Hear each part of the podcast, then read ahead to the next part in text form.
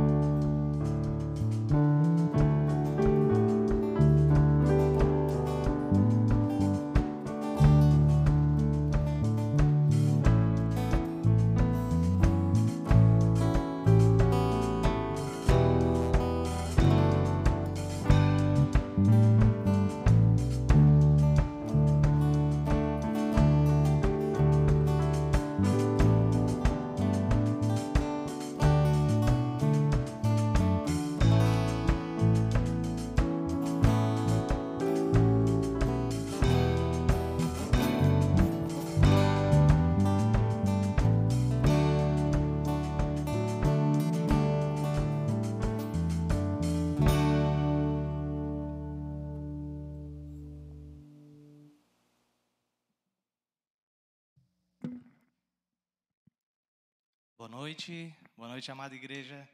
Bom estar aqui com vocês mais uma noite. Gostaria de saudar a todos, os irmãos da igreja, com a graça, com a paz do nosso Senhor Jesus Cristo. Gostaria também de dar as boas-vindas. Se você está aqui pela primeira vez, se sinta bem-vindo e cultue o nosso Deus conosco, tá bom? Você da transmissão também, que está aí, né, vendo da sua casa, seja aonde você estiver, seja bem-vindo também. Todos juntos agora, vamos dar início a esse culto de celebração ao nosso Deus. Para isso, eu gostaria então de ler um texto, está lá no livro de Salmos, é o Salmo 111. Então, se você quiser, abra sua Bíblia comigo e nós vamos ler o Salmo 111.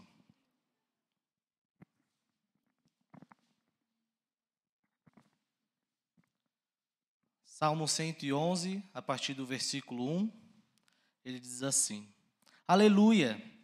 De todo o coração louvarei o Senhor, na companhia dos justos e na assembleia. Grandes são as obras do Senhor, consideradas por todos os que se alegram por causa delas.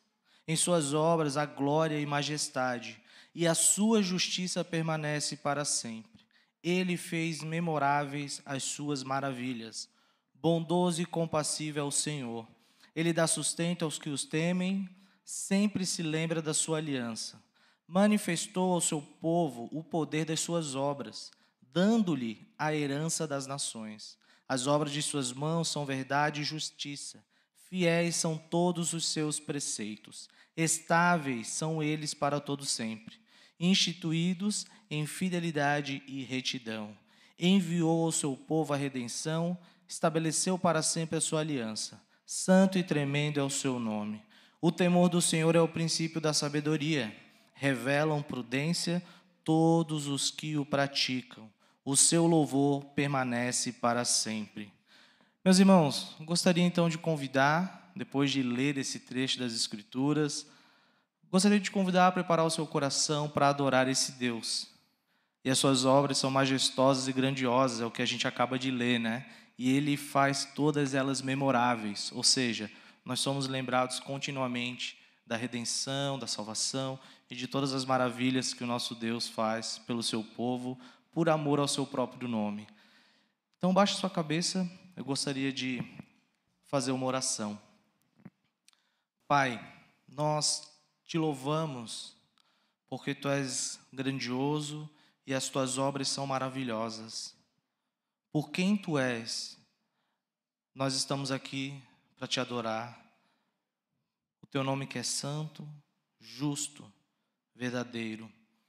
Obrigado, Deus, porque nós podemos te conhecer, te adorar, nós somos privilegiados, porque o Senhor nos alcançou através da cruz, através do nosso Salvador, o teu próprio Filho, nosso Senhor Jesus Cristo.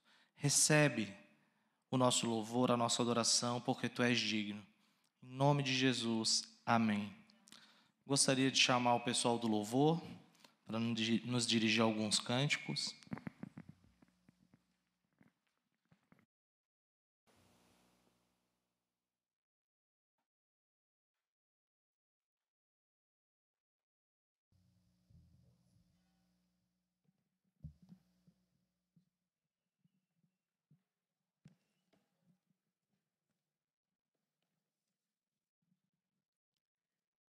Boa noite, irmãos e amigos é, que nos acompanham aqui nessa celebração, nessa noite. Uma noite agradável que o Senhor nos preparou. E uma noite que podemos, então, juntos né, cantar louvores a Deus. Esse é o momento que separamos né, da nossa celebração para cantarmos louvores a Deus. E assim como sempre, né, no, entre o povo de Deus, ah, havia adoração presente, né? nós também hoje temos esse privilégio de adorá-lo né, com cânticos. Uma passagem aqui em Romanos é, nos diz assim, ó, tem o título como Hino de Louvor a Deus. Ó a profundidade da riqueza, sabedoria e do conhecimento de Deus. Quão insondáveis são os seus juízos, inescrutáveis os seus caminhos. Quem conheceu a mente do Senhor? Ou quem foi seu conselheiro, quem primeiro lhe deu para que ele o recompense, pois dele, por ele e para ele são todas as coisas. A ele seja a glória para sempre. Amém. Então, convido a todos a se pôr em pé neste momento. Ah, esse primeiro cântico, então, é um convite para que nós é, possamos, sim, oh Deus, fazer a Deus né, para adorá-lo nessa melodia que é muito linda e muito conhecida de todos. Vamos cantar?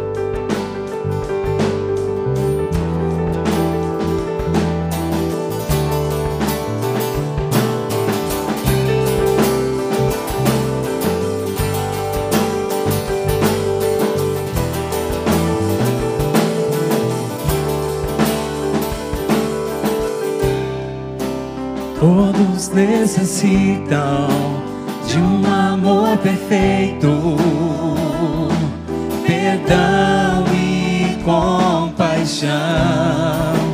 Todos necessitam de graça e esperança, de um Deus que salva.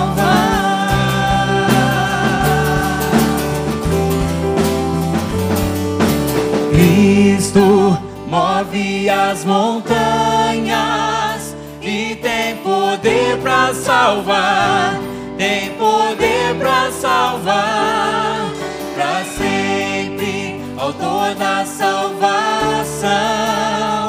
Jesus a morte venceu, sob a morte venceu.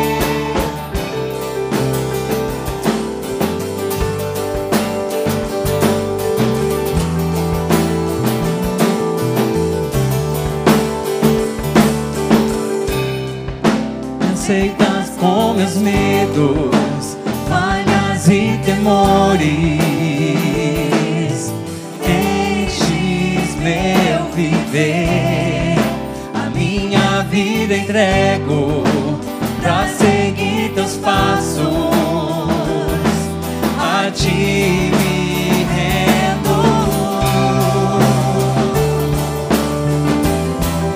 Cristo, Cristo move as montanhas e tem poder para salvar, tem poder para salvar, para sempre, autor da salvação.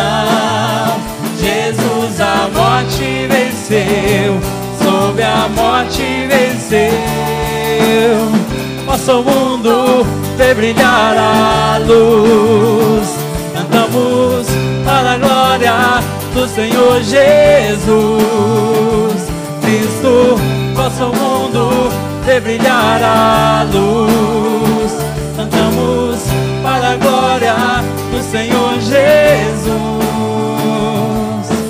Cristo move as montanhas e tem poder para salvar, tem poder para salvar, para sempre, autor da salvação.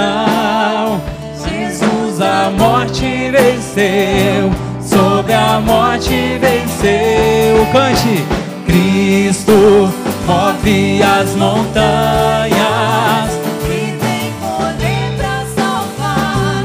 Tem poder para salvar para sempre, autor da salvação.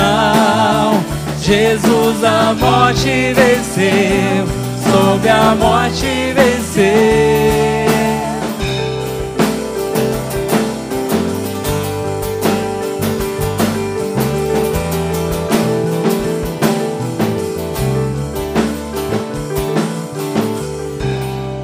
Amém, irmãos. Podeis sentar.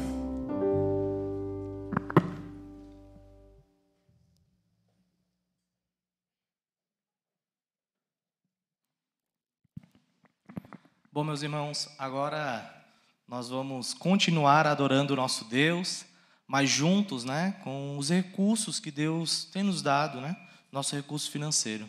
Então, se você quiser, pode depositar a sua oferta aqui à frente. Se preferir, os dados da igreja estão sendo é, estão sendo aqui transmitidos nos slides aí para o pessoal de casa. Se você quiser fazer um pix, uma transferência, fica à vontade, tá bom? Lembrando, isso é um privilégio da nossa igreja. Então, se você é membro de outra igreja, fique tranquilo, contribua na sua igreja, tá bom? Então, juntos, vamos adorar a Deus agora, com mais um cântico de louvor e entregando aquilo que Ele tem dado a cada um de nós, às nossas famílias.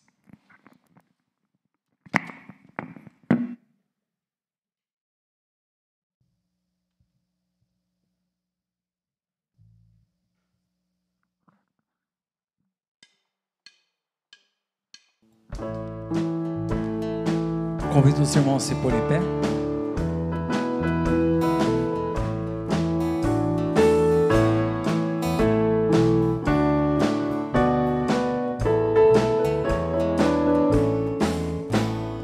Firme nas promessas do meu Salvador, cantarei louvores ao meu Criador. Sempre permaneço pelo seu amor, promessas de Jesus. Firme, firme, firme nas promessas de Jesus, meu Mestre. Firme, firme, sim, firme nas promessas de Jesus. Firme nas promessas que não vão falhar. Venço as tempestades do revolto mar. Todo medo e todo mal vou derrotar. Firme nas promessas de Jesus. Firme, firme, firme nas promessas de Jesus, meu mestre. Firme, firme, sim, firme nas promessas de Jesus. Firme nas promessas de Jesus, Senhor. Sou agradecido pelo seu favor, pelo seu espírito sou vencedor. Firme nas promessas de Jesus.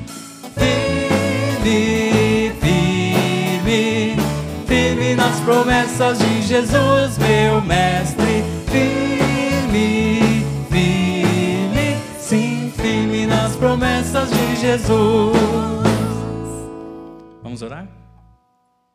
Sim, Deus, muito obrigado, ó Pai, porque sim, o Senhor nos permite estarmos aqui nesta noite para cantarmos louvores ao Senhor, aprendermos mais do Senhor através da Sua palavra e também, ó Deus, adorar o Senhor com as nossas contribuições e ofertas.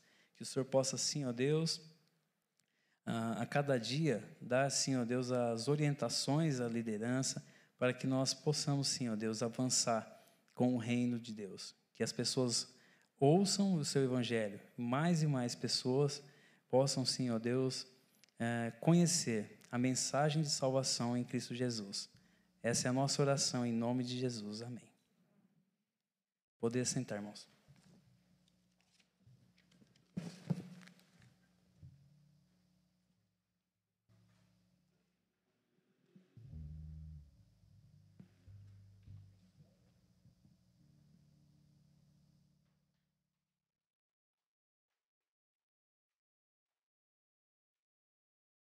Bom, meus irmãos, vamos agora ter o nosso momento de oração, de intercessão.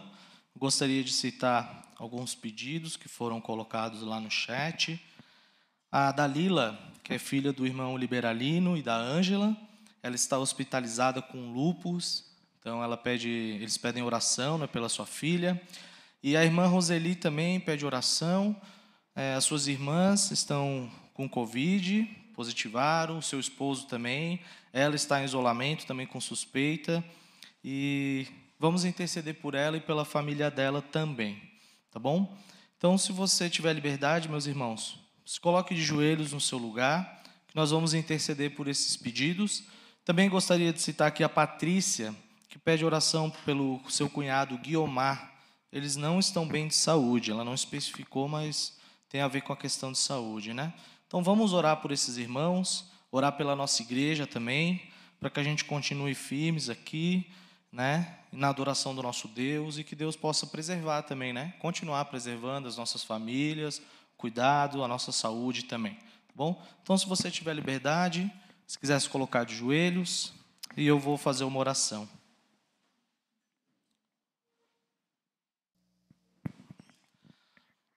Pai amado, é, nós nos dirigimos mais uma vez na tua presença para interceder por esses queridos irmãos, que são teus filhos também. Nós queremos te rogar pela Dalila, que é filha do nosso querido irmão Liberalino, para que ela possa ser suportada por ti, para que o Senhor possa intervir nessa doença dela, para que se for da tua vontade que o Senhor possa curar, mas se for da tua vontade também, Deus, use os médicos e tudo que o Senhor dispõe para nós, para que os efeitos né, dessa doença, do lúpus, na vida dela possam ser amenizados. Nós te rogamos por isso, meu Deus. Oro pela irmã Roseli também, que ela está com suspeita, mas todos os seus familiares estão com Covid. Que o Senhor possa cuidar, preservar né, a vida deles, dar um bom tratamento, que eles venham se recuperar, se isso for do teu querer. Oro também pela Patrícia, que pede oração pelo seu cunhado, para que o Senhor também possa cuidar da vida e da saúde deles. Obrigado, Pai, porque como igreja nós temos esse privilégio e nós somos ordenados por Ti a orar uns pelos outros. Que essa seja uma prática recorrente nas nossas vidas. Nós queremos te adorar, Deus, porque em meio a tudo isso, em meio a esse mundo, em meio ao mundo corrompido pelo pecado, o Senhor tem preservado uma igreja pura, santa e imaculada. Não porque nós temos nos esforçado muito, mas é pela tua graça, por aquilo que Cristo fez na cruz e por aquilo que teu Santo Espírito opera na nossa vida. Obrigado, Deus. Obrigado porque o Senhor é um Deus pessoal, um Deus que se relaciona conosco, um Deus que cuida e sabe dar coisas boas para os teus filhos. E nós queremos te agradecer, te render graças, porque o Senhor tem dado tanto para nós, o Senhor tem cuidado de uma forma extraordinária. Como um pai que ama seus filhos, o Senhor tem cuidado de nós. O nosso desejo como igreja é crescer, Deus, em santidade. Nosso desejo é amadurecer na fé. O nosso desejo é te amar e amar o nosso próximo. Nos ajude, nos capacite com a tua graça para que a gente possa andar nos teus caminhos que são retos. Mais uma vez, meu Pai, Filho, Espírito Santo, Deus Trino, nós, como igreja, queremos te adorar por meio das nossas orações e nós queremos confessar aquilo que nós temos aprendido da tua palavra. Louvado seja o teu nome. Amém.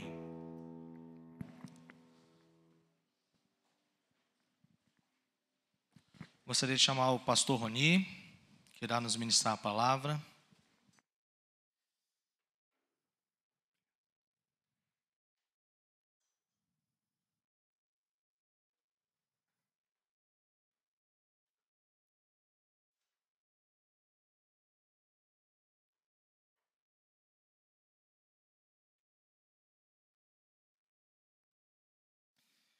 Graça e paz de Cristo, Jesus, amada igreja, a você de casa também que nos acompanha, uma alegria imensa reencontrar aqui nesse início de semana famílias muito especiais e amadas da nossa igreja. Abra comigo sua Bíblia no livro de Lamentações, capítulo 2. Nós iremos nos debruçar na parte final desse capítulo hoje, concluindo então a análise desse segundo poema que Jeremias, inspirado por Deus, escreveu, lamentando a realidade terrível de Jerusalém e do povo de Israel. Certezas, convicções, afirmações. Todos nós, em alguma medida, ao longo da nossa vida, construímos certezas a partir da observação e da constatação de fatos e a partir da avaliação de algumas circunstâncias. Com os autores bíblicos não foi diferente. os autores estamparam nas mais variadas obras de suas autorias na Bíblia Sagrada convicções, convicções a respeito de Deus, convicções a respeito do homem, convicções a respeito do pecado e convicções a respeito, inclusive, do destino eterno do ser humano. A Bíblia é um livro de certezas, é um livro de convicções, um livro de afirmações. Me permita lembrar algumas certezas e convicções que com certeza você já se deparou com elas em algum momento da sua trajetória de vida cristã. Por exemplo, Salmo 37, verso 25. Salmo de autoria de Davi, rei de Israel. Ele diz para mim e para você: Fui moço e agora sou velho, porém nunca vi o justo desamparado e nem a sua descendência mendigar o pão.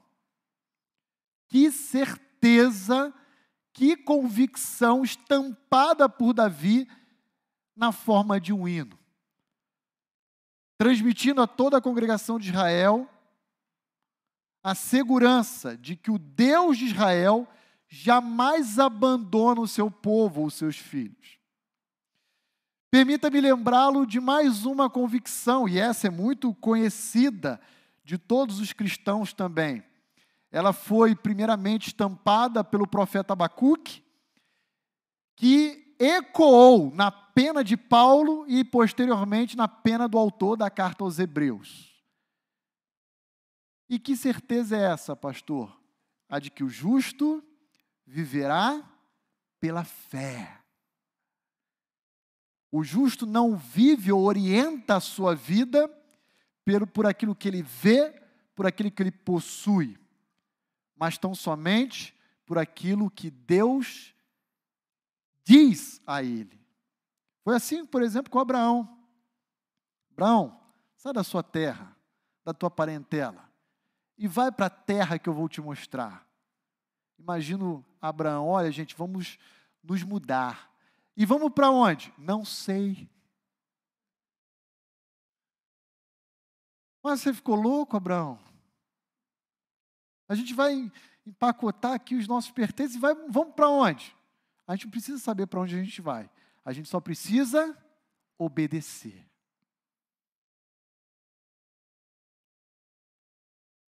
Mais uma certeza que eu não poderia deixar de mencionar mais uma convicção firmada nessa oportunidade agora pelo grande rei de Israel, o homem mais sábio ao seu tempo no mundo, Salomão. Ao final da sua vida, ao registrar sua terceira e última obra que adentra o cano sagrado, chamado Eclesiastes, ele diz: tudo é vaidade. Vaidade das vaidades, diz o pregador. E ele então chega à convicção, ao avaliar a sua trajetória de vida, que todas as decisões ou atos realizados a parte da glória de Deus não passa de vaidade. Todos nós temos convicções e certezas. E agora, na parte final do segundo poema de Jeremias, especificamente olhando para os versos 15 a 22 do capítulo 2 do livro de Lamentações. Jeremias vai nos apresentar três certezas, três convicções a respeito de Deus. Três certezas a respeito do modus operandi da justiça de Deus na história. Três convicções ou certezas a respeito do caráter de Deus, do Deus de Israel. Primeira certeza, estampado nos versos 15 a 17. O que Deus fala, Ele cumpre. Deus nunca mente e Deus nunca falha em suas promessas. Essa é a primeira certeza que Jeremias quer lembrar a nação de Israel. Segunda certeza, não há qualquer caminho para se evadir da justiça de Deus a não ser pela misericórdia divina. E Jeremias vai convidar a nação de Israel a, por meio de uma súplica, de uma oração, a clamar a Deus para que aquele povo não recebesse da parte de Deus o que lhe era por direito: punição, juízo. Segunda convicção, e essa está estampada nos versos 18 e 19. Terceira e última certeza que Jeremias nos oferece, olhando para os versos 20 a 22. A justiça de Deus nunca é excessiva. Deus não exagera. Deus não é desproporcional. Deus nunca pesa a mão além do que o indivíduo merece. Sobretudo, o Deus que servimos não é um Deus que pratica a injustiça contra o homem. À luz dessas certezas a respeito do Senhor, à luz dessas certezas que Jeremias nos oferece, eu quero convidar você então a acompanhar a leitura comigo a partir dos versos 15, indo até o final do capítulo 2, no verso 22, e à medida em que nós formos então lendo, verso a verso, nós vamos comentando, compartilhando algumas lições preciosas que Jeremias obteve da parte de Deus e deixou estampado em sua obra para mim e também para você. Versos 15 a 17. Todos os que passam pelo caminho batem palmas, assobiam e meneiam a cabeça sobre a filha de Jerusalém. É esta cidade que denominavam a perfeição da formosura, a alegria de toda a terra? Todos os teus inimigos abrem contra ti a boca, assobiam e rangem os dentes. Dizem: devoramo-la. Certamente este é o dia que todos nós esperávamos. Achamo-lo e vimo-lo verso 17. Fez o Senhor exatamente aquilo que ele intentou. Cumpriu a ameaça que pronunciou desde os dias da antiguidade. Derrubou e não se apiedou, fez exatamente o que o inimigo se alegrasse por tua causa e exaltou o poder dos teus adversários. O que foi dito por Deus será cumprido por Deus. O que Deus promete, ele cumpre. Deus não mente e nem é filho do homem para que se arrependa. Versículo 17. Fez o Senhor exatamente aquilo que intentou. O verso 17 nos apresenta aquilo que na teologia nós chamamos de concursos, ou também de operação concursiva. Provavelmente muitos não estão familiarizados com essa expressão. Mas afinal de contas, o que, que isso significa, pastor? Concurso nada mais é do que a maneira como Deus, desde a eternidade passada, decretou todas as coisas e o homem realiza na história. Por que Jerusalém caiu e foi totalmente destruída? Por causa de Nabucodonosor? Resposta: não. Porque foi Deus quem intentou todo esse mal contra o seu próprio povo. Nabucodonosor e os caldeus, como um todo, foram meros agentes, meros instrumentos na mão de Deus para a realização histórica de um decreto divino, de uma determinação, de um plano estipulado por Deus a ser realizado contra o seu próprio povo. Agora perceba o que o verso 17 nos diz. Deus cumpriu a ameaça que ele pronunciou desde os dias da antiguidade. Existe um jargão popular e com certeza todos já devem ter ouvido essa expressão que diz: Deus tarda, mas não falha.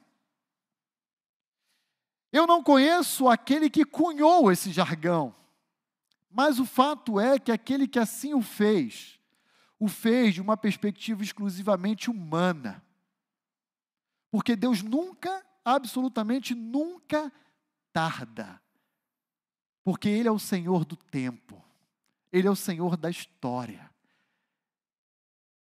Essa expressão sugere àquele que a ouve que o Deus a quem servimos é um Deus que pode estar dormindo, desatento, um Deus de braços cruzados, um Deus inerte na história.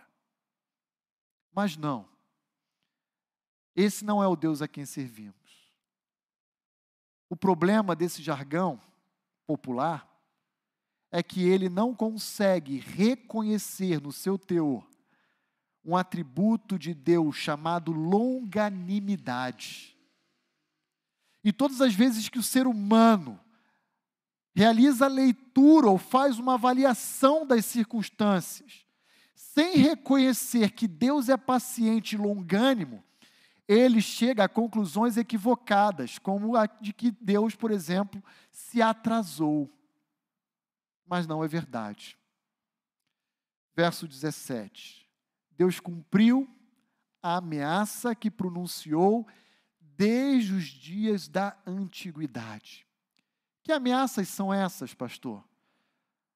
As cláusulas estabelecidas no pacto com Israel, na aliança mosaica cláusulas de maldição.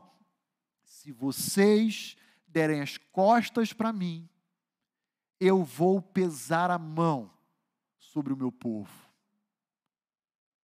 Deus aguardou durante séculos, e eu diria milênios, pelo arrependimento da nação de Israel. E ele nunca veio a acontecer. Passaram-se anos, mas aquilo que Deus prometeu, Ele cumpriu. Permita-me lembrar você de algumas promessas que, da perspectiva humana, parecem igualmente demoradas, mas que não se enganem, serão cumpridas no tempo e no espaço.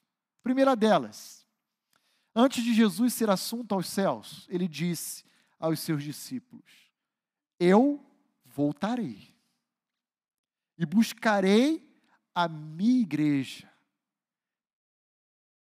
E quando esse dia chegar, cessará toda dor, aflição e preocupações que vocês possuem nessa realidade de queda. Já se passaram dois mil anos, praticamente, desde que Cristo proferiu essas palavras à sua igreja. E ainda assim, aguardamos ansiosamente o retorno do nosso Salvador. Cristo falhou? Mentiu?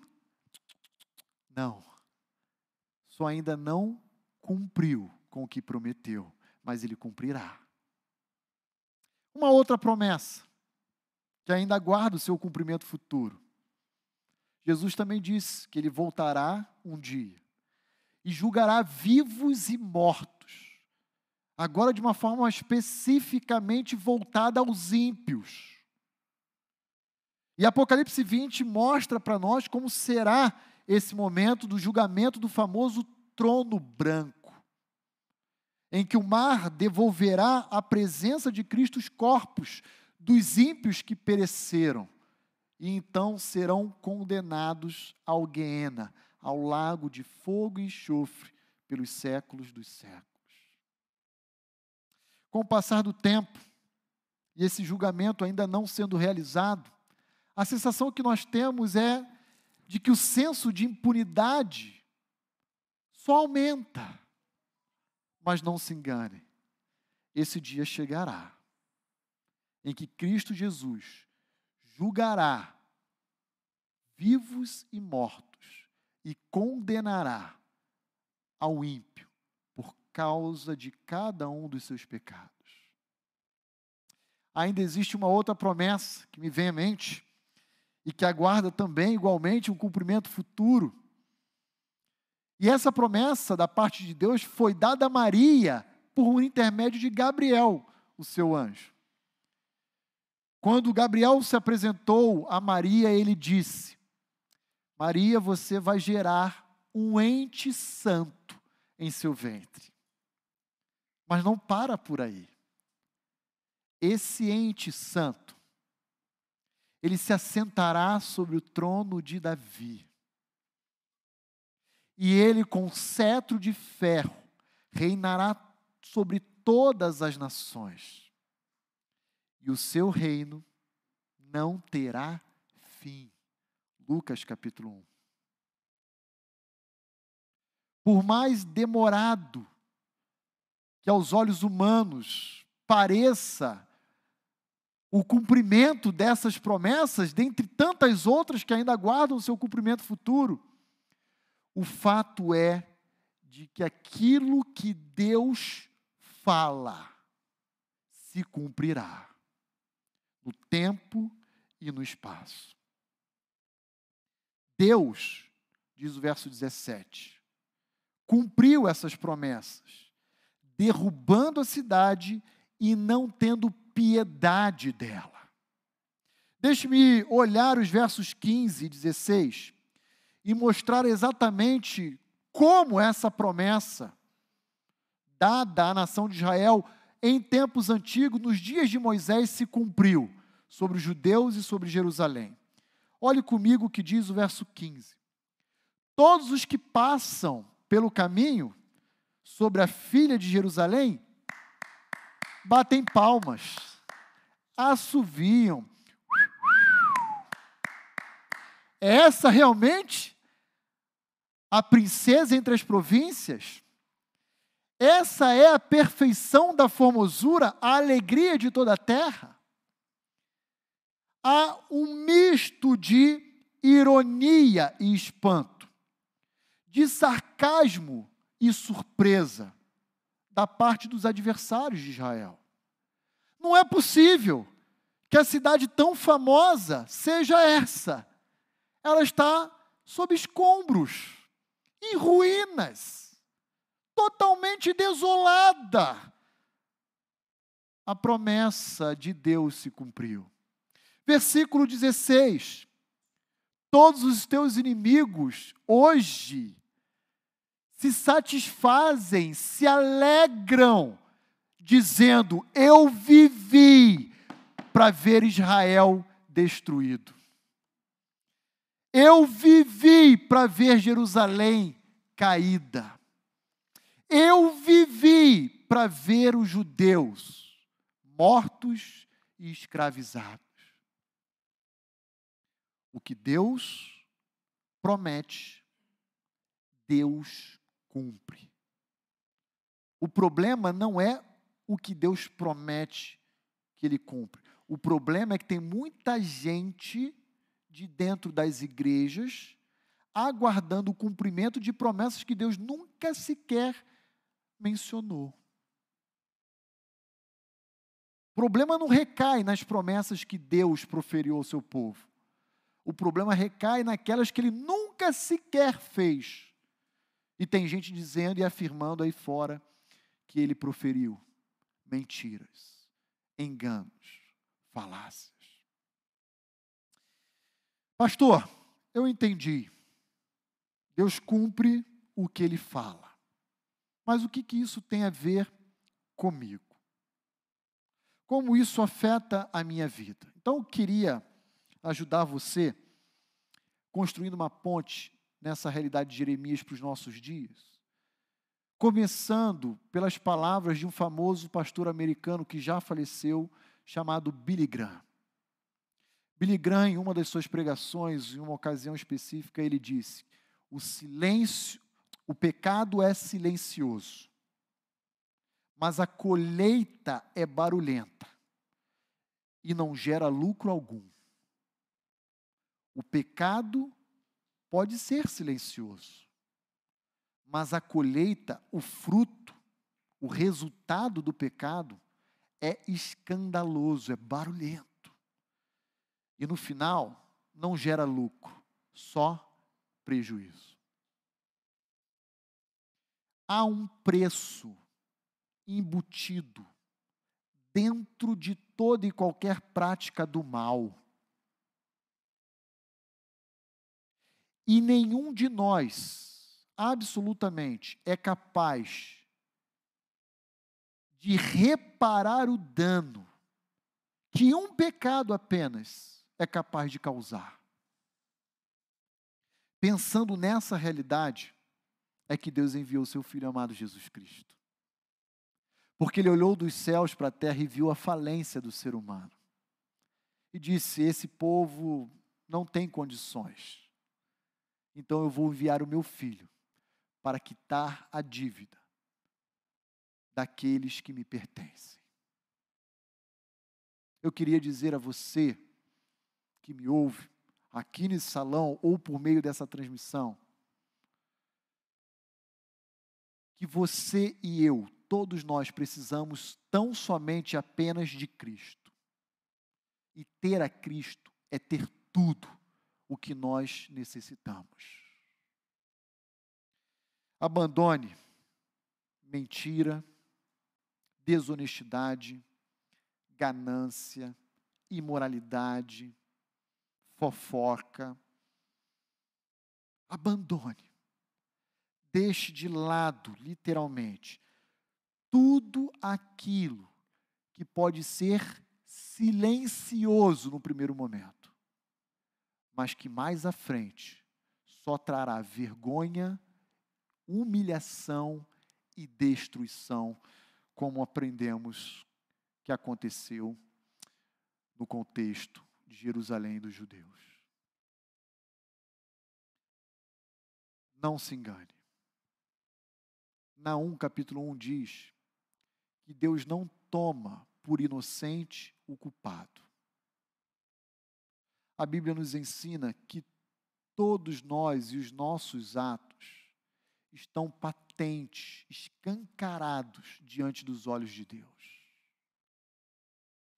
Não brinque com fogo. Não brinque com o pecado.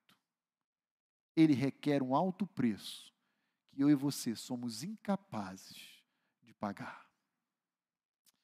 Prosseguindo na leitura, versículos 18 e 19. Existe um caminho para nos evadirmos do juízo, da justiça de Deus. E esse caminho não é outro senão o caminho da misericórdia. E Jeremias, agora nos versos 18 e 19, vai dar um conselho aos judeus, vai dar um conselho à cidade de Jerusalém, personificando a cidade de Jerusalém. Ele vai dizer: olha, só resta uma coisa para você estancar o seu sofrimento e a sua dor. Ore a Deus pedindo por misericórdia. Olha lá o que diz o coração de Jerusalém clama ao Senhor. Ó muralha da filha de Sião, corram as tuas lágrimas como um ribeiro, de dia e de noite. Não te deis descanso, nem pare de chorar a menina dos teus olhos. Levanta-te, clama de noite, no princípio das vigílias, derrama como água o coração perante o Senhor, levante a Ele as mãos pela vida dos teus filhinhos que desfalecem de fome, à entrada das tuas ruas. Qual é o conselho de Jeremias a Jerusalém e aos judeus? Faça exatamente aquilo que vocês não fizeram por mais de dois mil anos. Confessem os seus pecados, se arrependam, se humilhem debaixo da mão de Deus e clame por misericórdia. A solução para a dor causada pela rebeldia humana é a misericórdia de Deus obtida através da oração. E por quê, pastor? Por que Jeremias diz a Jerusalém e aos judeus para clamar a Deus por misericórdia? Por que que Jeremias insiste ainda em convidar o seu povo a clamar por misericórdia? Porque Jeremias conhecia a história de Israel. E nós também conhecemos, em alguma medida, a respeito da história de Israel. E provavelmente, sabe o que, que Jeremias tinha em mente? Quando ele faz esse convite, ele dá esse conselho aos judeus. É das palavras do próprio Deus dada a Salomão. No segundo livro de Crônicas, capítulo 7, verso 14, e você conhece bem essa passagem que diz: Se o meu povo, que se chama pelo meu nome, se humilhar e orar, e me buscar, e se converter dos seus maus caminhos, então eu os ouvirei dos céus, perdoarei os seus pecados e sararei a sua. Ah, Jerusalém, chora, clama a Deus, Jerusalém, levanta as tuas mãos, chore rios de lágrimas e clame a Deus por misericórdia. Ainda há tempo. Lembre, essas palavras não são minhas, são do próprio Deus dadas a Salomão séculos atrás. O Deus a quem servimos é capaz de restaurar o nosso povo e reerguer a nossa cidade. Ah, Jerusalém, chore, chore, clama de noite no princípio das vigílias, derrame o seu coração perante o Senhor. Se você quiser estancar, interromper a vergonha, a humilhação e a dor. Sabe por que muitos permanecem na dor e no sofrimento? Porque os seus orgulhos os cegam. Não permitem que recomecem as suas vidas a partir de uma nova história que Deus oferece a elas. Insistem em querer permanecer em seus erros.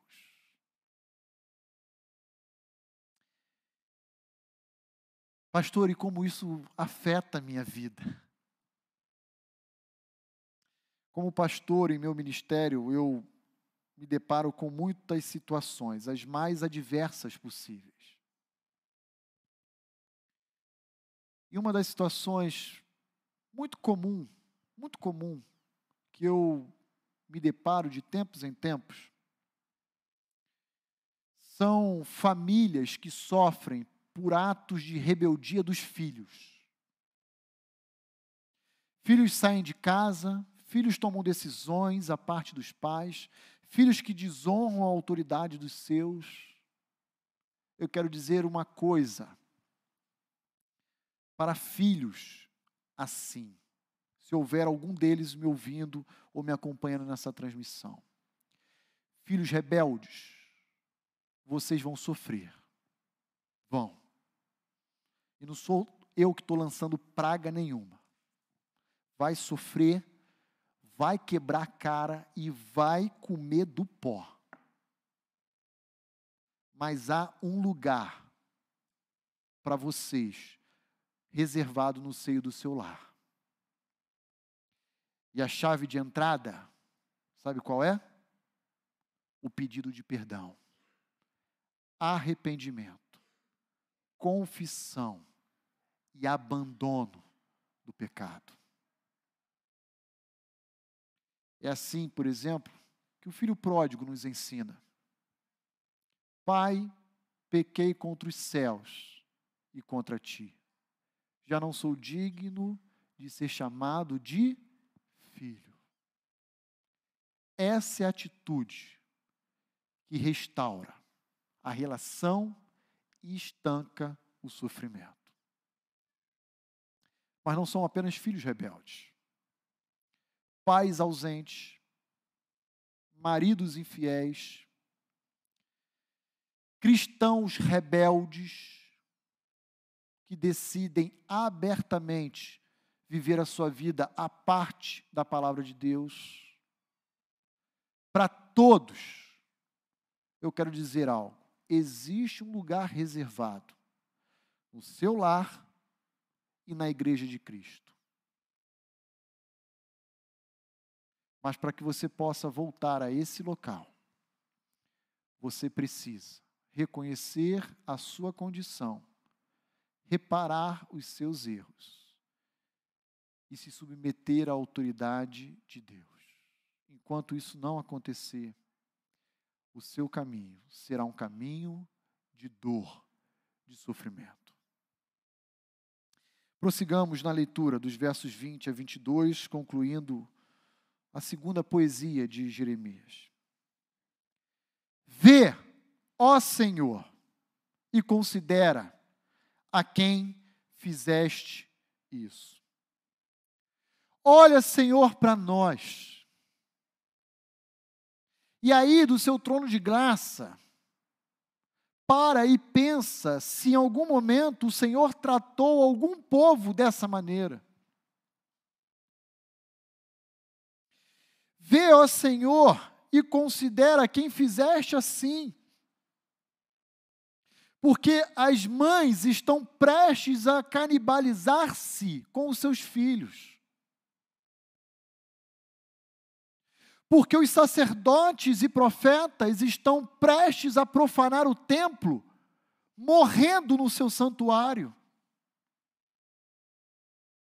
Porque jovens e idosos estão estendidos pelas ruas de Jerusalém e com seus sangues lavaram os muros.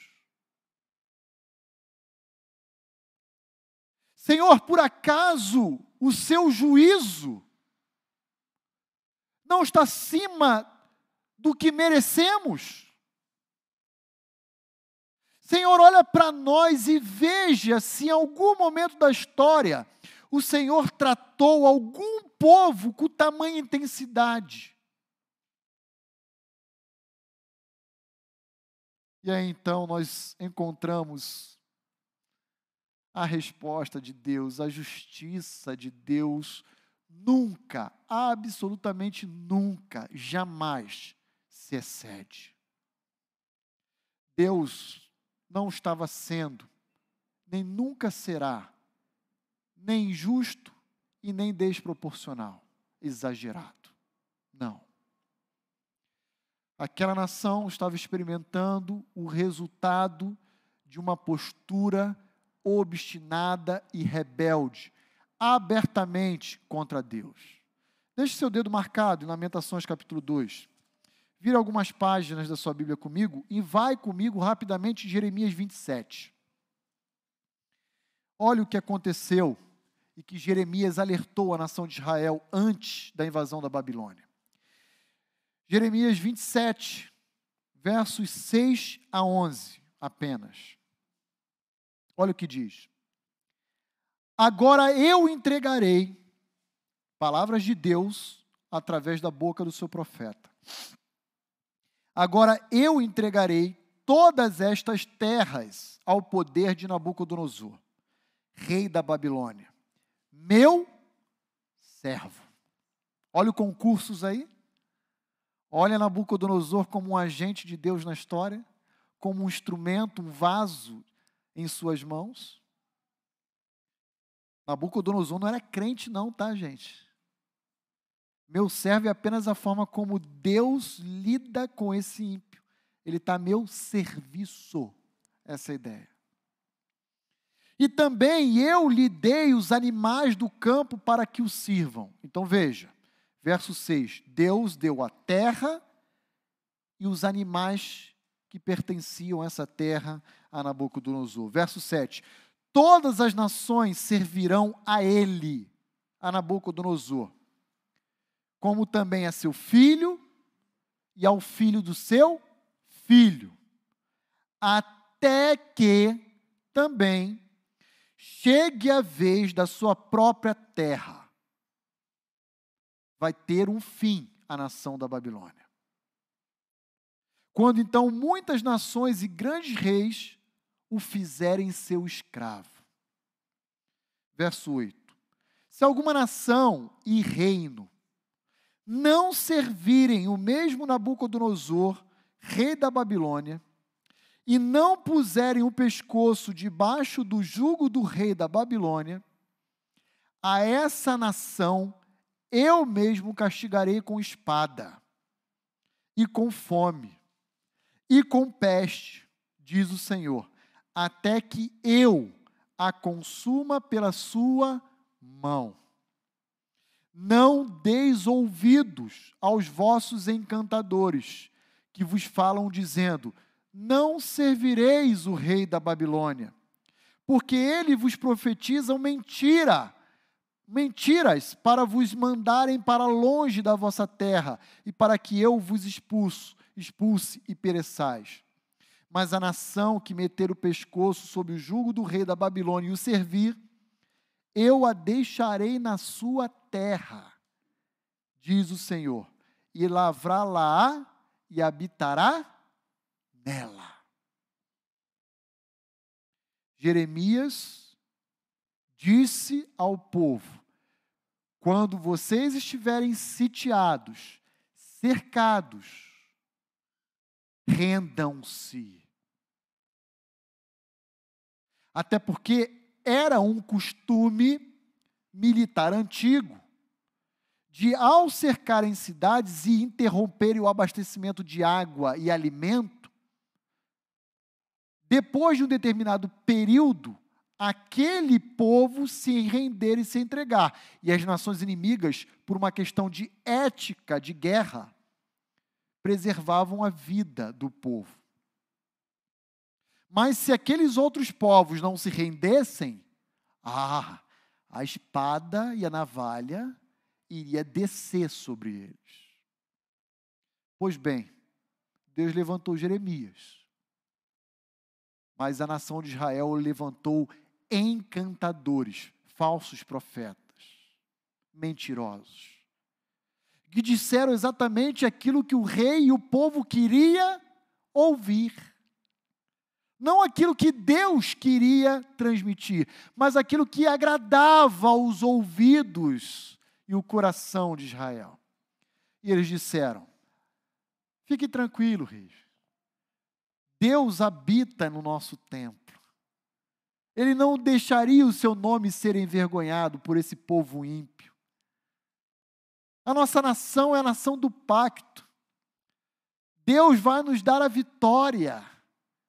Ele não permitirá com que nós sejamos oprimidos. Os reis e o povo decidiram não ouvir Jeremias. Pelo contrário, se você conhece a história, ainda lançaram Jeremias num, numa cisterna, num poço, né? E atentaram contra a vida dele. Nem tudo aquilo que a gente ouve que é docinho, gostoso, provém de Deus. E aí, então, como Jeremias 27, versículo 8 nos ensina, se o meu povo não se render, o que, que deve esperar? Espada. Essa nação castigará vocês com espada. Próximo, fome. O que, que aquelas mães estavam fazendo? Comendo os seus próprios filhos de colo. Será que se cumpriu a palavra de Deus mais uma vez? que mais que Deus falou que ia mandar? Peste. E o que, que aconteceu? Corpos e mais corpos de judeus, como diz Lamentações 2, versos 21 e 22, espalhados pelas ruas de Jerusalém. Corpos de jovens, corpos de idosos, corpos de moços e de virgens. A espada desceu e o sangue desse povo lavou os muros, as ruas e toda a cidade. Verso 22 de Lamentações 2. Não houve, no dia da ira do Senhor, quem escapasse ou ficasse. Não houve. Deixe-me lembrar você que me ouve de uma grande verdade. De uma grande verdade. Só há dois grupos de homens no mundo. O grupo dos justificados por Cristo, lavados e remidos pelo seu sangue, e o grupo dos ímpios. Não existe um terceiro grupo. Ou você é alguém justificado, ou você é um incrédulo. É assim que a Bíblia trata. Ao primeiro grupo foi dada por Deus a graça salvadora. Mas ao segundo grupo, o que lhe aguarda da parte de Deus é a sua ira vindoura. Portanto, nunca é demais lembrar aqueles que me ouvem que se houver entre nós alguém que ainda não tenha declaradamente convicção entregado sua vida a Cristo, faça isso o quanto antes. Faça isso imediatamente. Não negligencie ou rejeite como Israel fez em relação às palavras de Jeremias. Ai daquele que cair na mão do Deus vivo. Portanto, a justiça de Deus nunca é desproporcional ou excessiva. O povo só estava colhendo o barulho de centenas de pecados praticados em silêncio. Simples assim. Simples.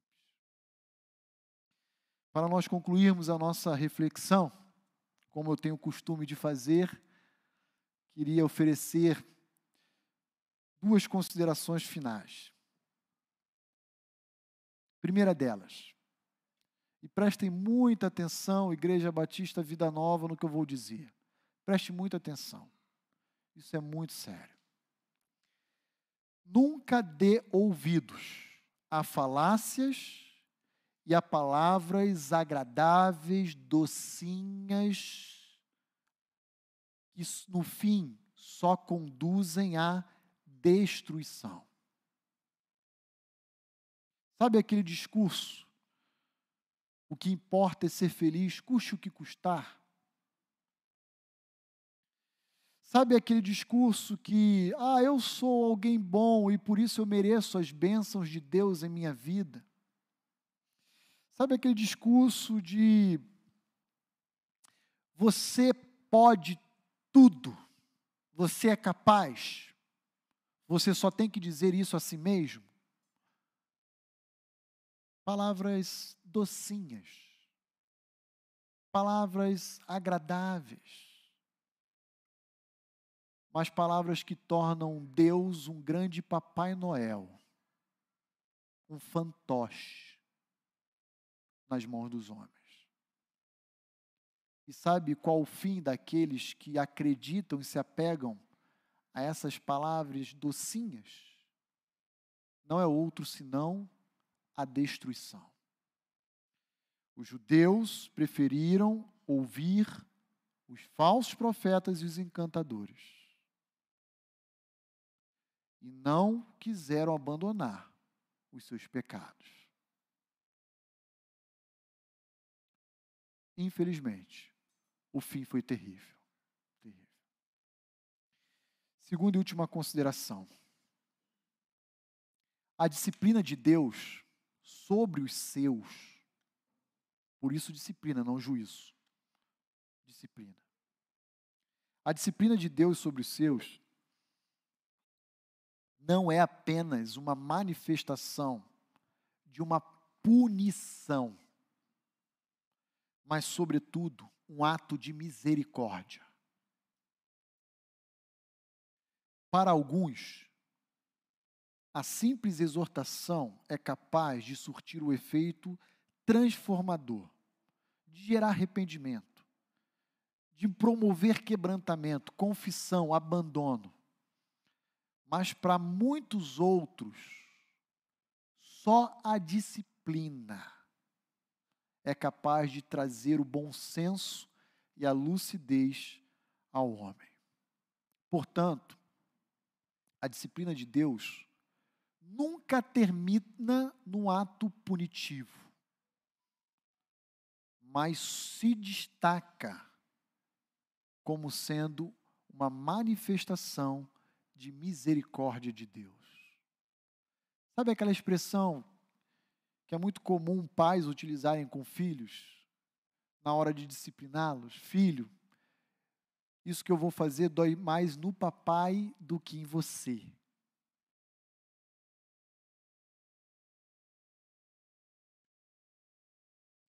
Esse sentimento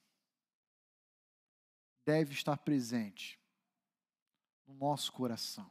Nós precisamos entender quem Deus é e nos curvar diante dele.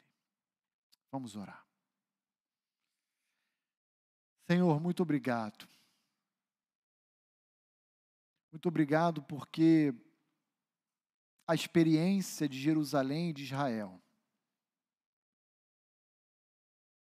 serve para nos ajudar a orientar a nossa fé no Deus único e verdadeiro que é Ti.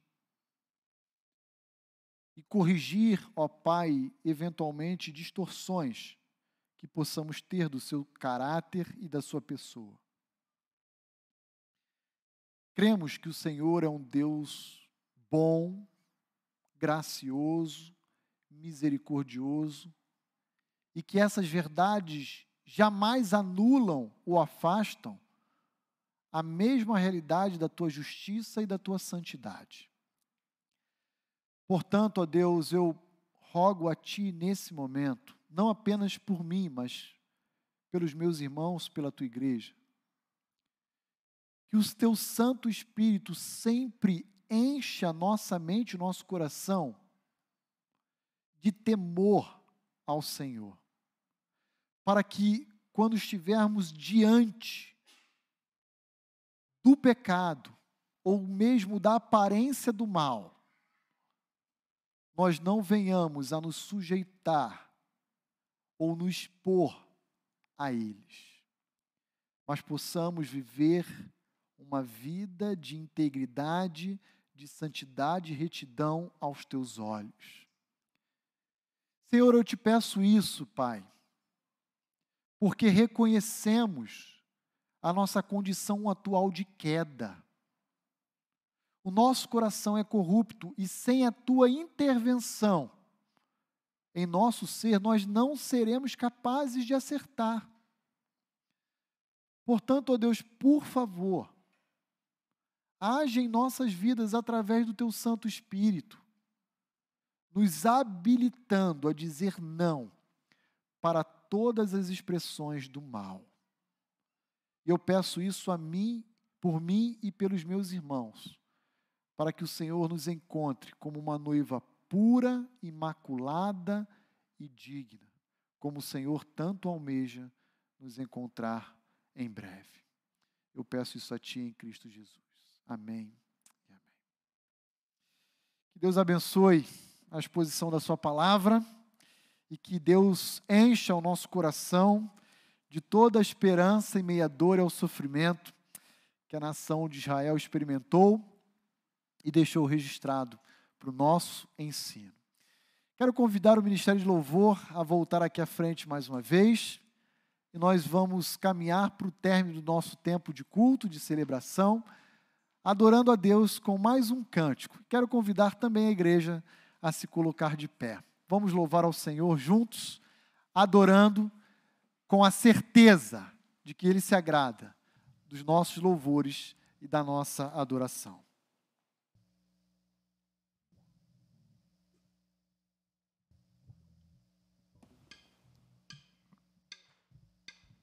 Este